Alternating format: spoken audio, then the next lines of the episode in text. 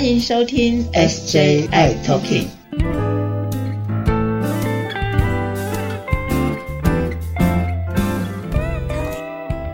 Hello，大家好，欢迎收听今天的 SJI Talking，我是 Jeffrey。Hello，师姐来了，但是师姐现在心脏还一直在砰砰跳。为什么砰砰跳？为什么呢？哇，今天下午的那个地震真是吓死人了。对，这几天我相信大家都有点害怕哦，尤其是我们的中南部的朋友，因为地震，哇，摇得好厉害呀，好厉害！每天都有不同大大小小的地震。哎，我觉得东部的朋友才真的是惊险了。我看到那个路桥都断了，然后房子又塌了。嗯。对，我觉得好可怕哦！你知道，我我们我我虽然是在北部，但是哦，因为我住的楼层比较高，是，哇，现在又在摇了耶！那个我楼层非常的高，所以呢，所有墙壁上挂的东西全掉光了，那个玻璃呀、柜子啊，然后我们全家就躲在一个大桌子底下。肯定的，因为这种高楼层感受特别的大。哇，超可怕的！我在想说，我会不会我们家住十二楼，等我走出去的时候只剩下三楼高而已？不会，不会，不会，大家平安平安。希望大家都能够呃心神安宁一下下。不过听说之后的这几天还是有可能是地震的火药期，所以大家要特别的注意自己的安全哦。因为我很担心，比如说一个石头砸下来了啦，哎，其实哈在城市里头，我们比较担心的是有一些比较老旧的那个。公寓或是大厦外面哦，有也许会有什么瓷砖剥落了，或什么东西本来不会掉下，一摇就掉下来了，被扎到了什么，这个真的要很小心。是，那所以今天呢，我们可以聊一聊，就是有关于怕友们，如果遇到地震，其实不一定地震啊，就是可能出门在外，也许在爬山、在露营，甚至说在做一些户外活动的时候，不小心受伤了。该怎么办呢，怕友们？对，如果是受伤了哈，其实这个都是在很紧急或是很慌张的情况下啦。那呃，我我相信怕友们都很清楚，就是说呃，会担心害怕是说，万一在这个血液当中的病毒是不是会影响到帮助我的人或是我的亲人哈，这些好心人。那我想这个时候比较要注意的是，如果这个伤口是不是很严重，你可以自己处理的，比如说哎流血了哈，你可以自己按压。他止血的话，不需要别人来帮你的话，这是这是 OK 的哈。那其实我在其他的状况之下，我也会呃请朋友们哈，像我们在医院的时候啊，呃医疗人员有时候会看到，哎你的点滴怎么回血了？什么可能有时候或是抽完血之后，那个呃棉花上面都还有一点血丝嘛？那其实我们也不会，医疗人员也不会说直接用手去。Touch 哈，或者去接触到它，所以我们会希望说是有隔一层东西的话，其实就可以把这个血液不是直接皮肤上的接触。那要什么方法能够让它隔一层？不管是任何人接触到我的血液话，让我们比较安心一点呢？比如说塑胶袋。哦，了解。就如果说现场现场找一个塑胶袋这样子。对，比如说塑胶袋，你就把它当成手扒鸡手套好了。首先。戳进去，塑胶袋先戴起来，当成一个手扒鸡的手套，然后呢再去处理伤口。所以这件事情也可以请要帮助你的人，不管是你的家人，或是就是你，你不会随身有手套嘛？但至少可以找到，比如说塑胶袋，然后就可以当成手扒鸡手套。它这样子来接触呃你的伤口，或者是你流血的部位的话，也会形成多了一层的保护膜。所以这对他来讲其实是 OK 的。嗯哼，对啊，突然我想到一个事情，呃，我相信很多朋友都会骑摩托车，对吧？然后有时候会摩托车可能出一些意外，出车祸了，那旁边有很多热心的一些陌生人朋友想过来帮助我们，对啊，这个时候我能够接受他们的帮忙吗？我们当然可以接受他的帮忙。但是我们会担心说，他接触到我的血液的时候呢，总是有一点心理上小小的担忧。这时候有两个状况，第一个是，如果说你是病毒量都是测不到的情况之下，你可以安心一些些。但是如果说你平常的吃药状况不是很 OK，你的病毒量是有跑出来的情况下。其实它是有可能会被感染的几率的，哈，所以这有两种状态，那跟你自己现在是不是在病毒量测不到情况之下是有绝对性的关系。那身边的朋友如果要帮忙你，比如说我的手断了，或者什么，或者流血了，那没有手套，那就用一个呃塑胶袋，哈，或者是我想说，如果要拿那个呃保鲜膜是有点。有点不太可能啦，但是塑胶袋应该是随手可得。那用塑胶袋这样的话，当成一个手扒鸡手套的话，其实是 OK 的。在你自己没有办法处理的情况之下，你还是可以接受它。但是，请你告诉他说，你要不要先塑胶袋先套着，这样子再来帮我，这是 OK 的。但是，这也都是在你意识清醒的情况之下，可以去表达的时候，才能够做到这样子的保护嘛。当他能够做到这样的保护的时候，我其实我们自己的心里也会比。比较安一些，对，我记得啊，几年前有一对夫妻哈，那这对夫妻是这样子的，那位先生他在很年纪，呃，应该是在五十岁的时候，那时候呢，知道了自己感染了 HIV 这件事情，那他非常的自责，然后呢，他其实这件事情是有当时是有告诉他的太太的。嗯，所以他的太太是知道他的病情。那经过了十几年之后，慢慢的发现，哎，糖尿病也出来了，帕金森氏症也出来了，所以他走路会跌倒。嗯，那他因为有糖尿病的问题，所以需要测血糖嘛。嗯哼。所以呢，他就自己测血糖。那因为他的太太知道他有感染 HIV，所以测血糖这件事情也是由这位呃朋友自己来，从头到尾都是自己来，自己测血糖，自己看看血糖的监测 O 不 OK。所以呢，测血糖就会有一个尖尖的针哦，哈，对，这个测血的那那那支笔。好，那到都是他自己处理。结果有一天呢，因为他就慢慢，比如说帕金森哈，帕金森氏症他会抖嘛，所以后来呢，他太太就说他帮他。结果他太太在帮他搓的时候，不小心搓到他自己了。哦，你知道他太太有多恐慌？应该很紧张吧，我相信。非常的紧张，是。那因为他太太已经很尽心尽力的照顾这位先生，已经十几年了。那在这个情况之下，突然发生这件事，他整个都慌掉，说这时候怎么办呢？他就赶快打电话问我要怎么处理。他是很慌张的情况之下，那这其实我们就是要预防这种状态。当你可以自己处理的时候，你还是自己处理会比较 OK，免得你身边的亲人或者是要帮助你的好朋友。不小心陷入在这样子的危险的状态之下，风险的状态之下，所以呢，那个那位呃太太呢，我们就帮他做了我们上一集第三十四集提到的 PEP，PEP 事后的预防性投药，是就会这样子做了，对不对？对，是在七十二小时之内，所以当天其实他早上八点的时候被戳到，其实我十点的时候就让他吃到药了，所以你可以知道这个黄金时间是非常重要的。OK，OK，好，延续刚刚提到的，就是如果说啊，我不小心就是骑摩托车出意外了，然后受伤，哎，还蛮严重的，躺在路上，那这时候我相信有人就会打幺幺九啊，然后打急救车过来救我。那当救护车来了，急救人员来了，身为 p a s t y 的我来说好了，我应该要告知急救人员吗？这件事情呢，其实是应该要告知的，尤其是在这种紧急情况之下。当然，在你意识清醒的之下，你可以告知他哈。那我们晚一点再来谈到说，万一我整个都不清醒了，真的没有办法讲的时候怎么办哈？当你在清醒的情况下，麻烦你还是主动的要告诉消防人员。那老实说，现在的消防人员，你注意看哈，他们其实都会戴手套。他们在帮助别人的时候，他们第一个一定会做一个标准的动作，就是会戴手套防护他自己。嗯哼，那这个戴手套这件事情，他们已经有这样子的概念了哈。为什么哈？我要说一件事情哦，这件事情是有缘由的，在大概快要二十年前哈，有一次有一个朋友呢，就是我们怕有。那他因为心情不好，是因为他呃整个身体状况很不好，再加上他有呃肝硬化哈，这有喝酒那种肝癌，所以他其实有点厌世。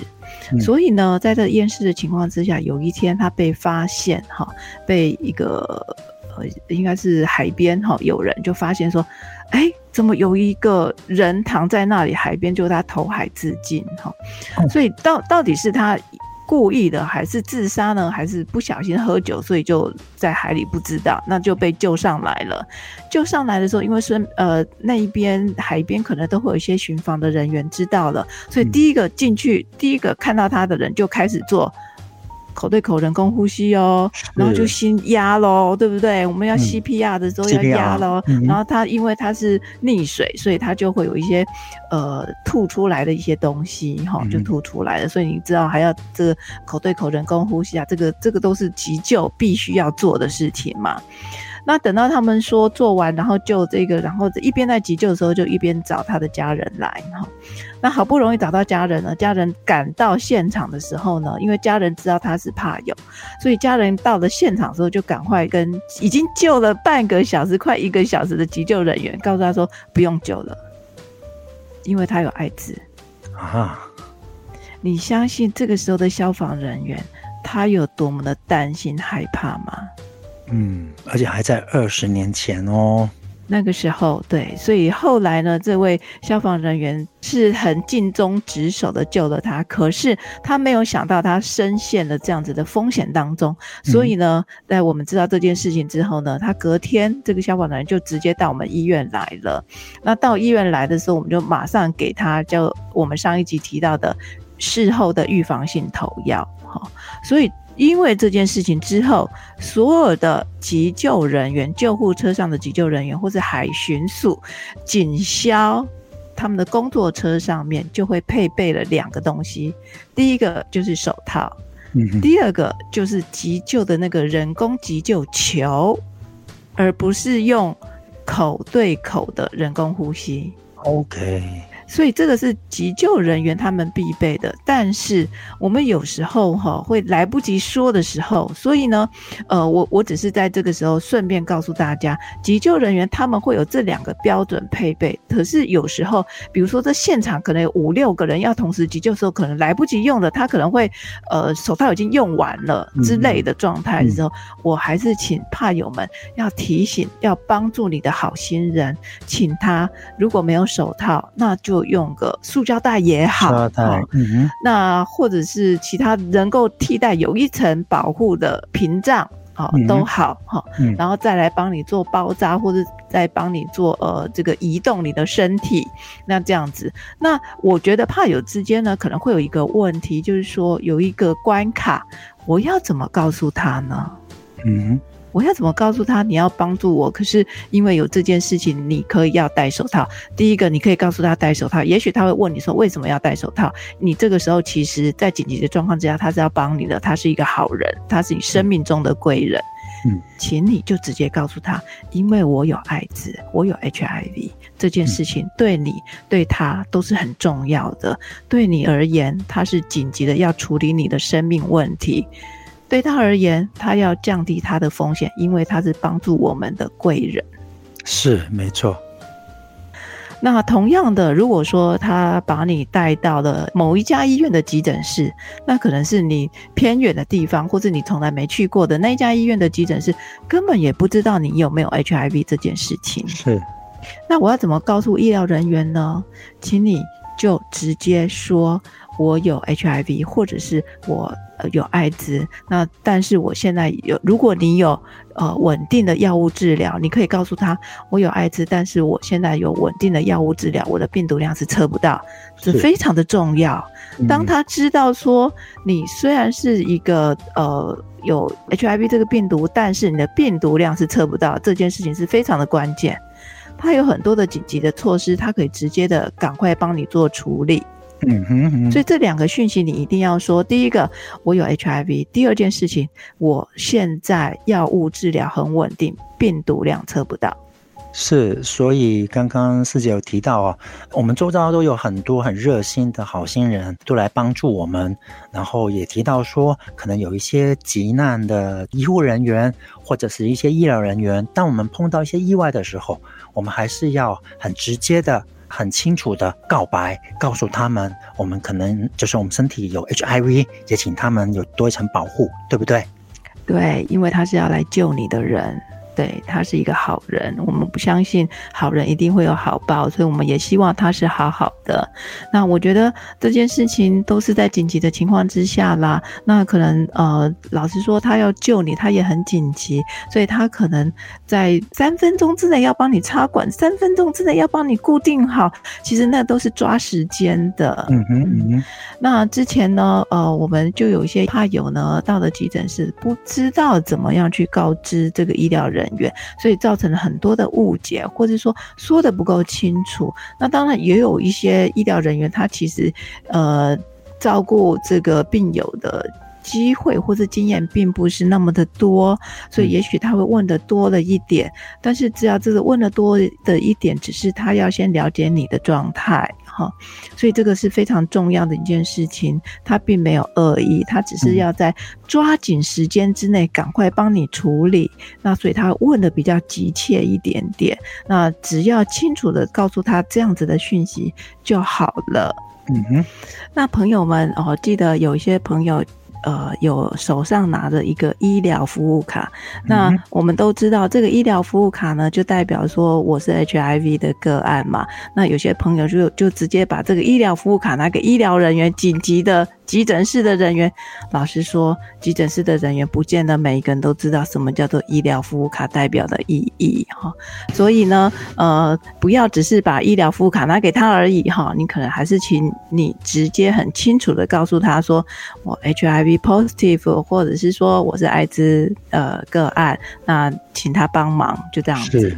是，那呃，我记得之前哈有发生过一个帅哥，然后他在骑摩托车的时候哈，那你知道骑摩托车有时候就是会累残啊，会跌倒嘛，那结果呢，那位帅哥不小心呢，他是颜面整个脸是骨折的，你知道一个帅哥这个一个帅哥颜面骨折，这是多么严重的一件事啊！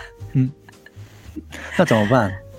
对，那怎么办？那其实哈，那时候很担心的是，他整个脸就是肿歪了哈。嗯，那其实这个紧急医疗是很想要帮他开刀的，但是很可惜，他那时候呢没有好好的吃鸡尾酒药物，所以他病毒量还在两三万。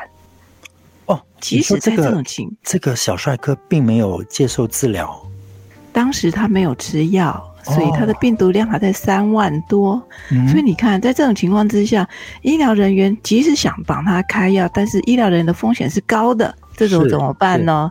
他就没有办法做这个紧急的医疗处置哈。那当然，这个时候是。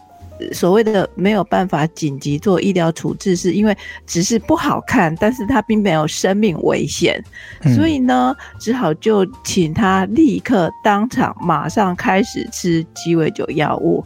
当他诶过了两个礼拜、三个礼拜之后，其实他蛮快的，到了一个月之后，他的病毒量测不到了，这时候正好是可以开刀的时候，所以这个外科医师在帮他做一些颜面的一些骨折之后的一些缝合跟。复位哈，所以这个其实是很重要一件事情。是如果你能够保持你的病毒量都是测不到，好好的吃药，其实在紧急状态是非常重要的一件事情，就不会 delay 了一些医疗或者一些该处理的事情，急救啊，对不对？对。对，这个非常的重要，所以我还是鼓励大家平常是记得要好好的吃药这件事情。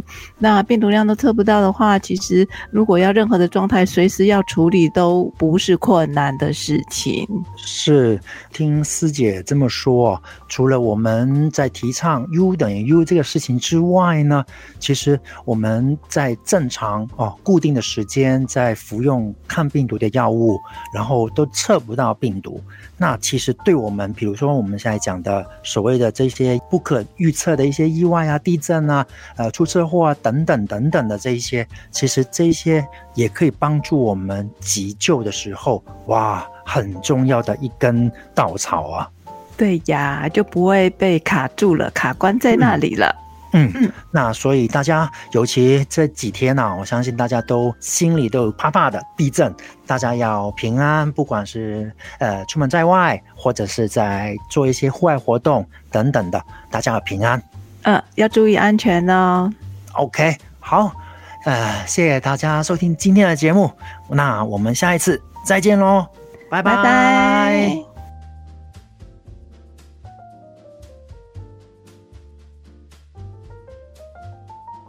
谢谢大家收听今天的节目。如果喜欢我们的节目，请在收听的平台上订阅、追踪、关注跟分享，还有开启小铃铛哦。如果你有任何的疑问跟建议，可以在 FB 的粉砖和 IG 上搜寻 SJ I Talking 留言给我们。同时，欢迎大家也写信给我们哦。我们的信箱是 SJ I Talking at gmail.com。我是 Jeffrey，我是世杰，我们下集再会喽。